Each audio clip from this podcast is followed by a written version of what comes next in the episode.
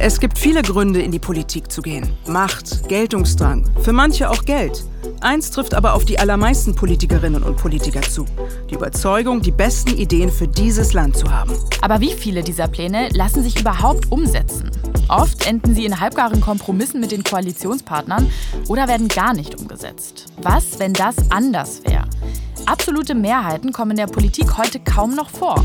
Bei uns schon. Wir wollen von unseren Gästen wissen, was wären ihre drei wichtigsten Projekte, wenn sie mit ihrer Partei alleine regieren könnten. Absolute Mehrheit ist ein Gespräch über politische Visionen. Jede Woche reden wir, Alina But, Viktoria Reichelt und Jan Schimpmann, mit den spannendsten politischen Köpfen Deutschlands.